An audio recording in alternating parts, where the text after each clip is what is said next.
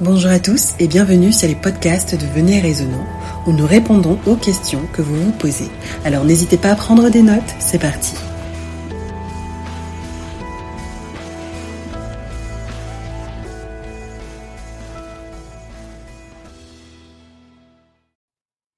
Ok, alors Matthieu 13, les versets 44 à 46. Le royaume des cieux est encore semblable à un trésor caché dans un champ. L'homme qui l'a trouvé le cache, et dans sa joie, il va vendre tout ce qu'il a et achète ce champ. Le royaume des cieux est encore semblable à un marchand qui cherche de belles perles. Il a trouvé une perle de grand prix et il est allé vendre tout ce qu'il avait et l'a acheté. Alors, William, question. Qu'est-ce qu'on peut comprendre de ces deux versets, de ces trois versets? Déjà, il faut comprendre que Jésus avait du mal à communiquer les principes du royaume des cieux et sa mission à ses disciples. C'était pas une facilité parce que imagine Jésus qui vient leur parler du royaume des cieux, Céline. Jésus veut qu'ils puissent saisir les choses du royaume des cieux. Mais ils sont tellement focalisés dans ce monde que Jésus est obligé d'utiliser les paraboles. À plusieurs reprises, Jésus-Christ est obligé de prendre les paraboles pour leur permettre que leur esprit, réduit à cause du péché, puisse saisir au moins le royaume de, les choses du royaume des cieux. On a plusieurs fois Jésus, par exemple, dans le chemin d'Emmaüs, Jésus est en train de marcher avec eux, et ils disent, n'es-tu pas au courant de ce qui est arrivé? C'est Jésus qui est venu, euh, eux, ils pensaient, quand Jésus est venu, c'était pour les délivrer des, Romains. ils pensaient que leur ennemi, c'était les Romains. Pourtant, Jésus est venu les délivrer du péché, qui est plus grand et pire que les Romains dont ils étaient euh, sous l'autorité. Donc tu vois que chaque fois Jésus est en train de parler à ses disciples, il ne voit pas les choses comme Jésus voit. Donc communiquer les fait comprendre. Jésus est obligé de faire usage des paraboles. Étant grand enseignant comme il était, il prenait les choses complexes pour les rendre simples que peu importe ton niveau spirituel ou ton éduqué ou, scolaire, tu, as tu auras la capacité de comprendre ce que Jésus fait. C'est ce qu'il essaie maintenant de, de, de leur faire comprendre à travers cette parabole. Mm-hmm. Et dans la parabole, Jésus le dit, le royaume des cieux est semblable. Tu vois, il ne dit pas le royaume des cieux est. Mm-hmm. Il est semblable. Il fait une comparaison. Comment il est semblable? Il est semblable à un trésor caché dans un champ. Un homme qu'il a trouvé le cache. Dans sa joie, il va vendre tout ce qu'il a, achète ce champ. Voilà la première parabole sur ce point-là, entre dans ce verset-là. Donc, contextualisons, Céline. Au temps de Jésus, il n'y avait pas de banques. Hum, oui. Donc, quand tu avais une richesse, les gens parfois le mettaient en creusant le sol, ils le mettaient à l'intérieur. Alors, imagine un homme qui a creusé le sol, il l'a mis dans un dans son champ. D'accord. Et un jour, il décède. Personne au courant qu'il a de l'or dans son champ. Et un sabbat après-midi, en faisant ta marche, tu passes dans un champ, dans ce champ-là, et subitement ton pied frappe quelque chose. Tu dis, mais qu'est-ce que c'est? Tu sais de fouiller, tu vois qu'il y a un grand trésor. Mm-hmm. Qu'est-ce qui se passe? Tu couvres et tu peux voir qui vend ce champ-là. Si c'est ses enfants ou peu importe, tu dis, je veux acheter ce champ. On nous dit bien, l'homme qu'il a trouvé cache. Dans sa joie, il va vendre tout. Donc, imagine le propriétaire des champs ou les enfants qui a hérité, ou la femme ou l'homme qui a hérité le champ, te dit, ce champ coûte un million d'euros. Il dit, pour te décourager, il dit, ça coûte un million d'euros. Mm-hmm. Et tes amis te disent, mais pourquoi tu vas, pourquoi tu vas acheter ce champ à un million d'euros? C'est tellement, c'est ridicule de, de, dépenser un million d'euros pour ce champ. Et on nous parle de l'état d'esprit de cet homme. Il est dans la joie. Parce qu'il est le seul à connaître la valeur de ce champ. Oui. Il peut vendre tout. Est-ce que ses amis sont tristes pour lui? oui, parce qu'ils ne connaissent pas. Ils disent, mais tu dois être fou Fou, bien sûr. d'aller acheter ce champ. Mais lui connaît la valeur. Voilà un peu pour contextualiser ce que je suis en train de montrer ici. Et il vend tout ce qu'il possède, il achète ce champ. Pourquoi? Parce qu'il est le seul à connaître la valeur qui est dans ce champ. Hmm. Dans la deuxième parabole, il dit le royaume des cieux est semblable à un marchand qui cherche des perles précieuses. Donc le marchand, c'est celui qui cherche les perles. OK? Mhm. Il trouve une perle qui a un grand prix. Et qu'est-ce qu'il voit? Il dit, waouh, cette perle-là, c'est magnifique, il faut que j'achète cette perle. Et il va vendre tout ce qu'il a, il achète cette perle. On est dans deux situations ici où on a la même chose. Il voit quelque chose qui a un grand prix. Qui voit le grand prix? C'est lui, le marchand, qui voit que c'est un grand prix. Oui. Il est prêt à tout. Dans cette parabole, quand on est devenu chrétien, nous tous, on nous a donné cette parabole en, nous- en nous faisant croire que c'est nous qui avons trouvé le grand prix dans Jésus et qu'on a tout laissé pour lui. D'accord. Mhm. Mais Céline, c'est une mauvaise interprétation de la parabole. Euh, c'est pas le cas. Non. Ok. Dites-moi, dis-moi, c'est une question qu'on doit se poser. Qu'avons-nous laissé pour Jésus? Le, le péché, notre orgueil, Euh, Donc, c'est ça qu'on va dire qu'on a laissé pour un grand prix. Ou quelqu'un va dire, Ah. c'est un grand prix, donc, ok, oui, quand je suis devenu chrétien, j'ai tout laissé, j'ai tout abandonné, tout le monde dit Amen. Et on pense que c'est ça l'évangile, Céline. On a réduit les témoignages en disant que, oh, l'évangile, c'est ce qu'on a abandonné pour accepter Dieu. Voilà comment on a réduit l'évangile aujourd'hui dans la société. Ou quand les gens parlent, oh, mon témoignage, c'est moi, moi. J'ai- J'aime bien cet auteur qui dit, le jour que je mourrai, ne parlez pas de moi, mais parlez de ce que mon sauveur a fait de moi. Wow. Oh oui, j'ai laissé ceci. Non, je- j'étais dans la musique et j'ai chanté pour le monde et pour Dieu. En même temps, j'ai- un jour, Dieu m'a touché, a touché mon cœur. Et puis maintenant, je chante que pour Dieu uniquement. Oh, je faisais ceci dans le monde. Je, je volais, je faisais ceci. Maintenant, j'ai accepté Jésus. On dit, ah, tout le monde dit Amen. Et on dit que c'est ça l'évangile. Mais laisse-moi te dire, Céline, que, en fait, le marchand des perles ici, Mhm. c'est Jésus. L'homme qui trouve le champ ici, c'est Jésus. Mhm. C'est lui qui a tout laissé pour nous.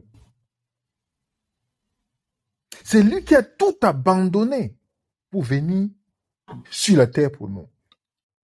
Parce que lui, au moins, il a quitté un endroit qui était saint. Il a quitté un endroit glorieux pour venir sur la terre plein de péchés, d'impureté, de saleté, de méchanceté, de toutes ces choses-là.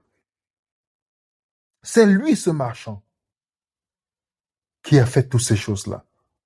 Donc l'évangile, Céline, ce n'est pas ce que nous avons fait pour Dieu, mais ce que Dieu a fait pour nous. Dans cette parabole, Jésus démontre ici l'évangile. Il montre que tant que tu penses que c'est ce que tu as fait pour Dieu, tu n'as pas compris l'évangile.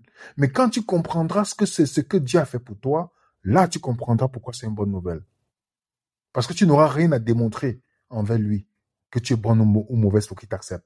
Romains 8.5 nous dit, quand nous étions encore pécheurs, c'est là où Christ est mort pour nous. Pas qu'on était bon. Mhm. Donc, à chaque fois que tu vas penser que tu as péché, tu t'es éloigné de Dieu et que tu as besoin de faire 40 jours de jeûne et prière pour revenir pour que maintenant Dieu t'accepte, là, tu t'es trompé. Mais Tu t'es trompé.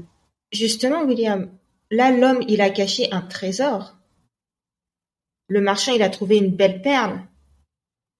On- n'est pas un trésor, on n'est pas beau, on n'est pas. Ah, c'est. Bonne question, Céline. Je vais illustrer simplement. euh, je vais illustrer quelque chose euh, simplement pour que quand on, on peut acheter, j'ai rencontré des personnes qui font beaucoup, qui achètent beaucoup de choses et qui Mhm, vendent. mhm. Et je, avant, qui m'ont expliqué le concept quand les gens qui achètent les pelles, tout ça. Parfois, ils arrivent, la pelle n'est même pas en bon état. Mais parce qu'ils connaissent la valeur de ce que quand ils vont réparer, ils vont vendre. D'accord. Je prends un exemple. Quand tu pars dans un magasin pour acheter des vêtements, Mhm, moi, je donne souvent cet exemple-là. Une fois, je suis venu en Europe et j'étais venu avant l'hiver. Donc, je n'avais pas mhm. mon manteau d'hiver. Alors, je demande à mon frère où est-ce que je peux m'acheter de bons pulls? Il m'envoie dans un magasin de, qui est un, un- un magasin de luxe. Je ne vais pas donner le nom ici. Mhm. Et moi, je ne, je n'avais jamais entendu parler de ce, de ce magasin-là. Et moi, j'arrive, je n'ai pas regardé. Je dis, mais je vois un prix, je vois un pull qui coûte 1000 euros. Je dis, mais qui Wow. porte ce pull, qui porte ce pull-là? C'est clair. Je me dis, bon, peut-être, qu'est- qu'est-ce que je peux acheter ici? Je, continue, je regarde. Les prix ne font qu'augmenter. Et tu as quelques étrangers, les touristes asiatiques qui entrent. Et le pull n'est même pas beau, en passant, pour te dire. Ce n'est même pas beau, le pull. Mhm. Je dis, mais qui, qui dit, en plus, c'est pas beau, et en plus, c'est cher. Comment c'est possible? Mais le client asi- asiatique entre, il dit, je veux ça et ça et ça et ça. Le même pull que j'ai dit c'était moche et que c'était pas beau, c'est ce que le gars a pris et en plusieurs pièces. Ok. Tu dis, waouh!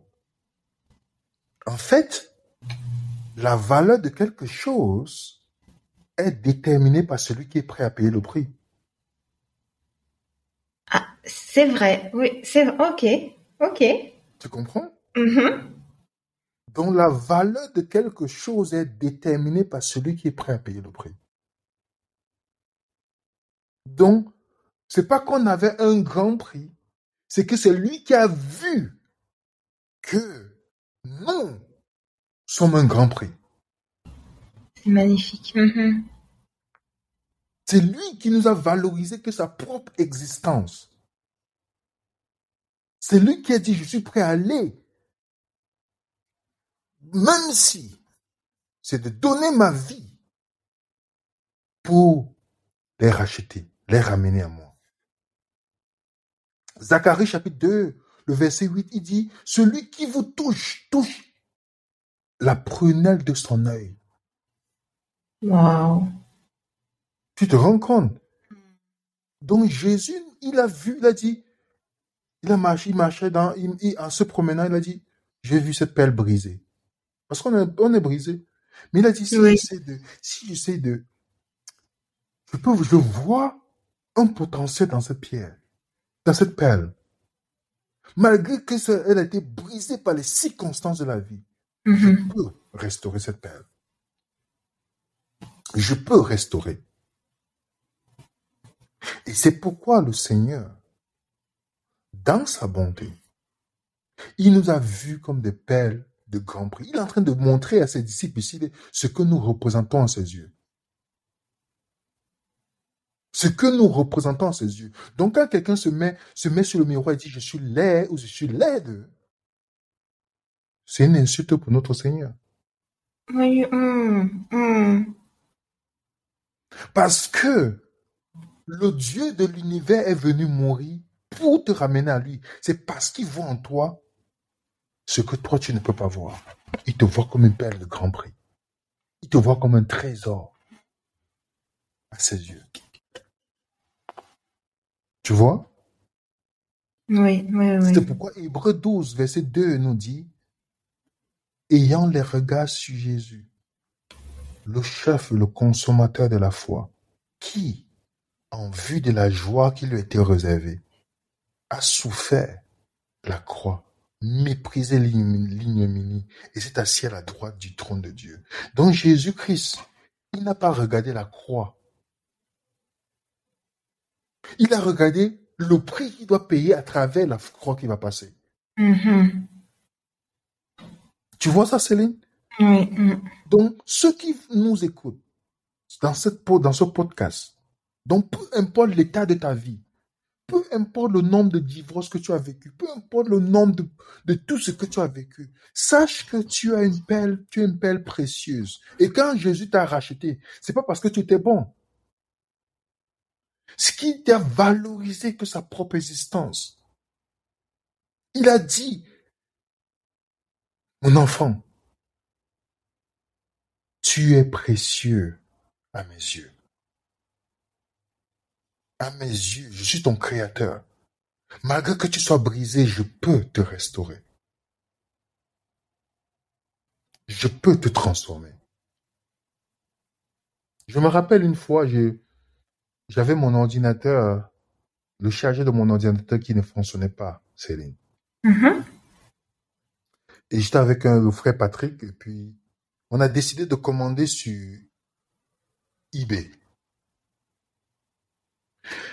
Un chargeur. On n'a pas eu le réflexe d'aller à Apple pour acheter. Mhm. On va sur eBay. Le monsieur dit que le chargeur est correct. On le on commande.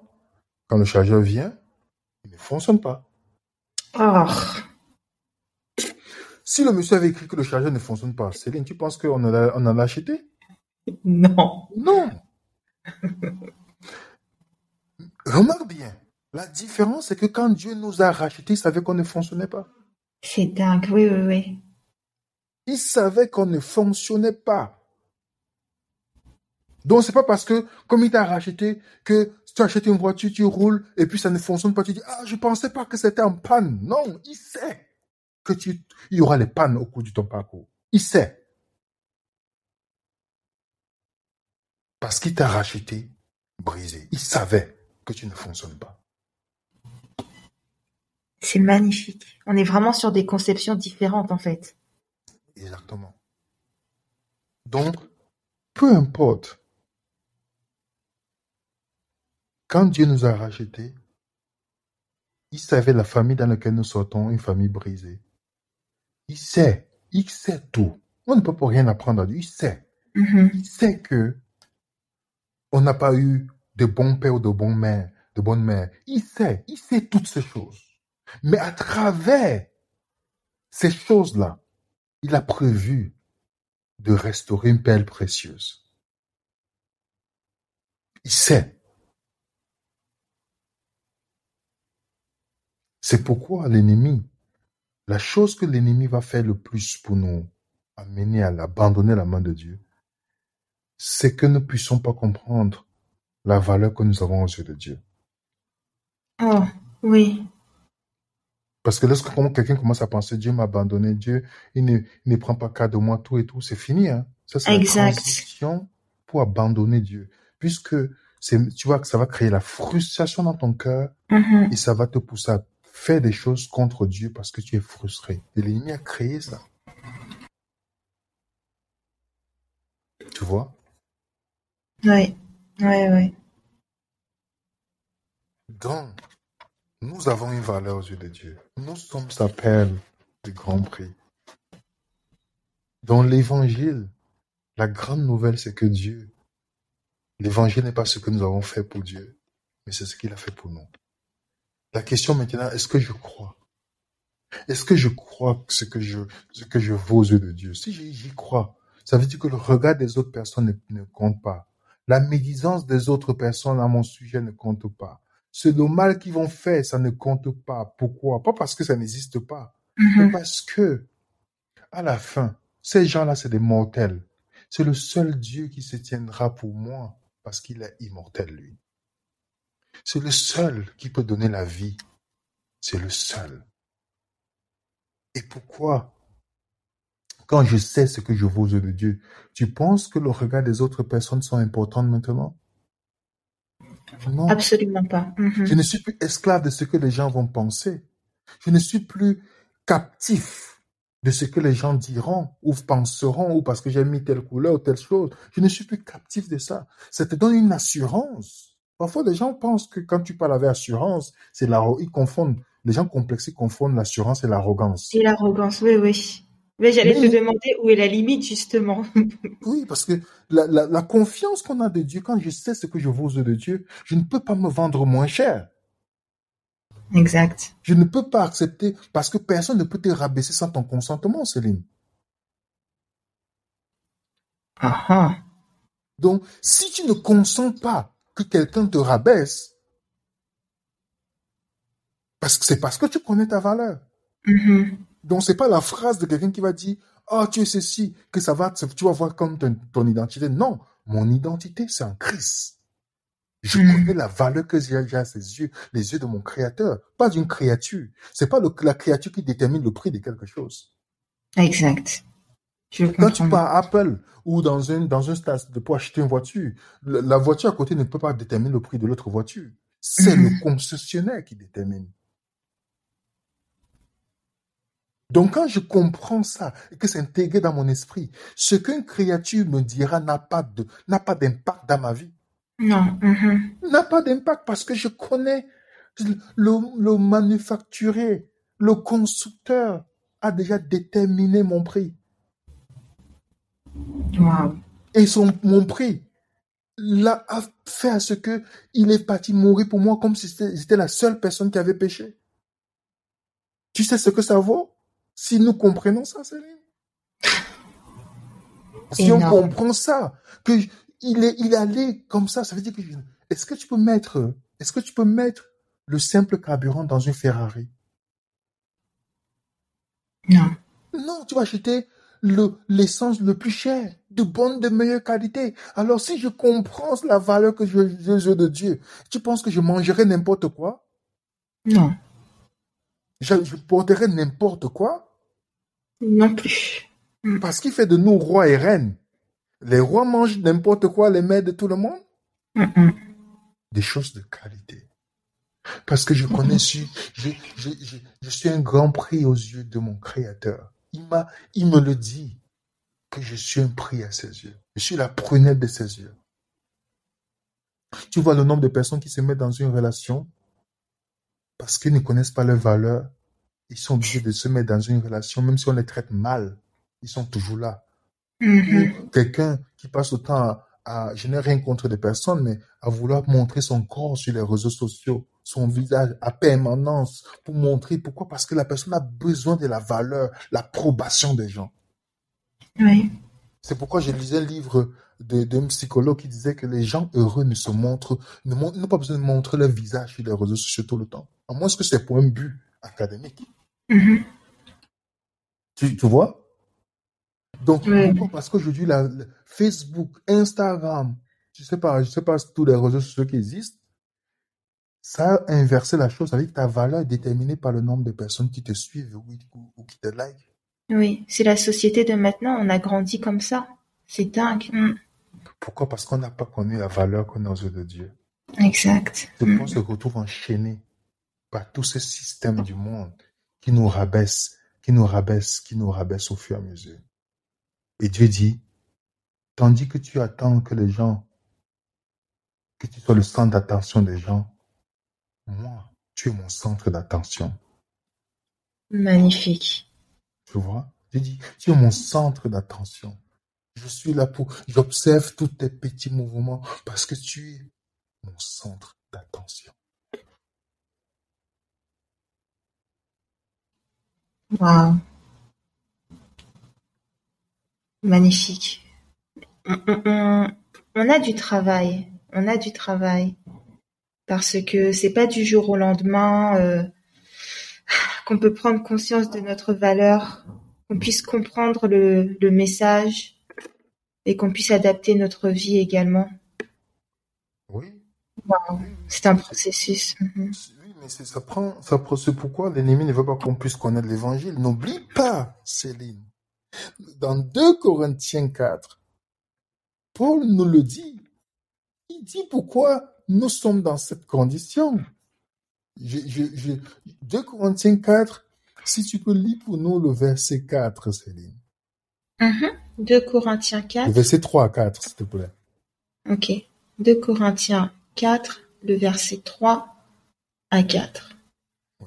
Si notre évangile est encore voilé, il est voilé pour ceux qui périssent, pour les incrédules, dont le Dieu de ce siècle a aveuglé l'intelligence, afin qu'ils ne vissent pas briller la splendeur de l'évangile, de la gloire de Christ, qui est l'image de Dieu. Tu vois ça? Mhm. Donc le Dieu de ce siècle, l'ennemi, qu'est-ce qu'il fait? Il ne veut pas qu'on puisse voir la bonne nouvelle au sujet de Dieu.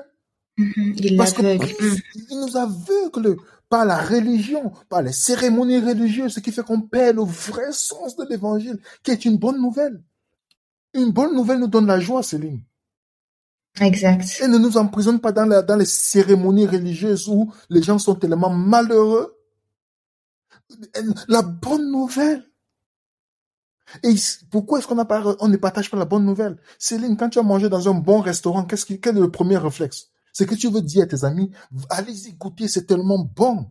Exact. Mhm. Aujourd'hui, on est obligé de faire, de forcer les gens, les efforts d'évangélisation. On doit faire l'effort pour ça. On est obligé de dire aux gens, de crier pour que les gens aillent partager la bonne nouvelle. Tu te rends compte? Je vois ça. Mhm. C'est parce qu'elle n'est pas bonne. Et le Dieu de ce siècle aveugle pour qu'on puisse voir la bonne nouvelle au sujet de Dieu. Parce qu'il sait qu'une fois qu'on connaît, la vérité va nous libérer. Va nous libérer des captivités dans lesquelles nous sommes. La peur, le regard des autres, ce que les gens pensent, toutes ces prisons mentales que nous avons construites, ce que mes parents, tes parents et moi nous ont dit, oh, tu ne peux rien faire, tu ne peux, toutes ces choses-là. Il sait qu'on sera libéré.